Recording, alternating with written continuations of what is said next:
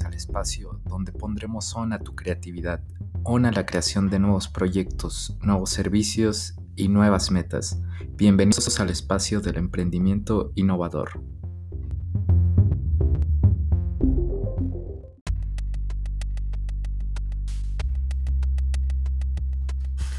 ¿Alguna vez has escuchado, mi estrategia es ser el número uno? ¿Quiero dominar todo el mercado? Bienvenidos a este primer episodio, donde hablaremos acerca de esta verdad o mito, donde conviene o no entrar en una competencia cabeza a cabeza contra nuestros competidores.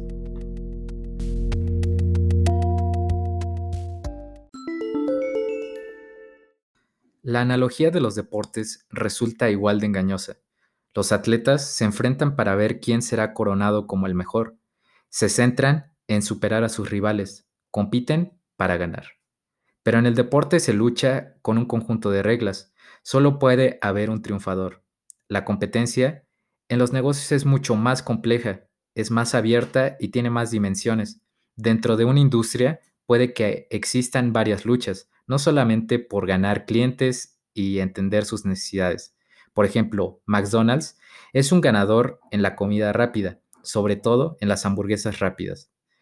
Pero por el otro lado tenemos a restaurantes donde sus clientes les agrada esperar más de 10 minutos, lo cual significa una eternidad según el cronómetro de McDonald's. Las compañías y las empresas pueden optar por elegir un nuevo camino en vez de participar en una carrera con un rival determinado. Siempre es difícil romper con un hábito mental, pero es más difícil aún si no nos damos cuenta de que lo tenemos. Ese es el problema de la mentalidad de competir para ser el número uno, competir para ser el mejor. Suele que sea una forma táctica de pensar, pero no es un modelo como tal. Se supone que consiste en eso la competencia, pero ¿existe el mejor automóvil? ¿Existe la mejor hamburguesa? ¿Existe el mejor teléfono celular? Generalmente no existe como tal un ganador absoluto en la realización de funciones como la producción, la logística, la mercadotecnia. Eh, por lo tal, la primera falla de competir para ser el mejor consiste en que si una empresa, un emprendedor, se propone hacerlo, se habrá fijado una meta que será totalmente imposible. Y eso no es todo. Si todos los rivales se ponen de acuerdo y buscan la mejor manera de competir, lo que sucederá es que van a chocar cabezas, unos con otros. Todos los integrantes de la industria escucharán el mismo consejo y seguirán la misma receta. Las compañías imitarán las prácticas y los productos. Por lo que competir para ser el mejor lleva inevitablemente a una competencia destructiva sin triunfadores. A medida que las ofertas van siendo iguales, alguien gana y alguien pierde. Esa es la esencia donde hay una suma cero. Si todos los rivales buscan la mejor manera de competir, chocarán uno con el otro. Y eso lo que nos llevará es que a los clientes, pues a los clientes promedio posiblemente se van a beneficiar de, de eso, porque nuestros competidores al igual que nosotros, vamos a estar imitándonos unos a los otros. Tendremos ofertas similares y lo que va a suceder es que vamos a tener una oferta similar, una oferta estándar, donde el cliente promedio pues es el que va a salir ganando. Pero no olvidemos que el promedio está constituido por clientes como tú o como yo que queremos más o menos de los productos y los servicios. En ambos grupos a quienes el promedio no nos va a satisfacer.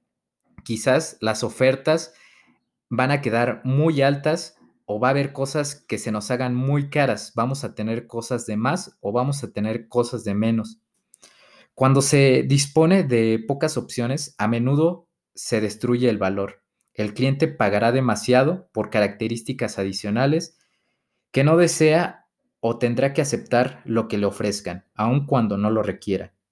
El panorama no es más brillante para las compañías, Como todos se dirigen al mismo sitio, les será difícil mantener a la cabeza ese liderazgo a lo largo del tiempo.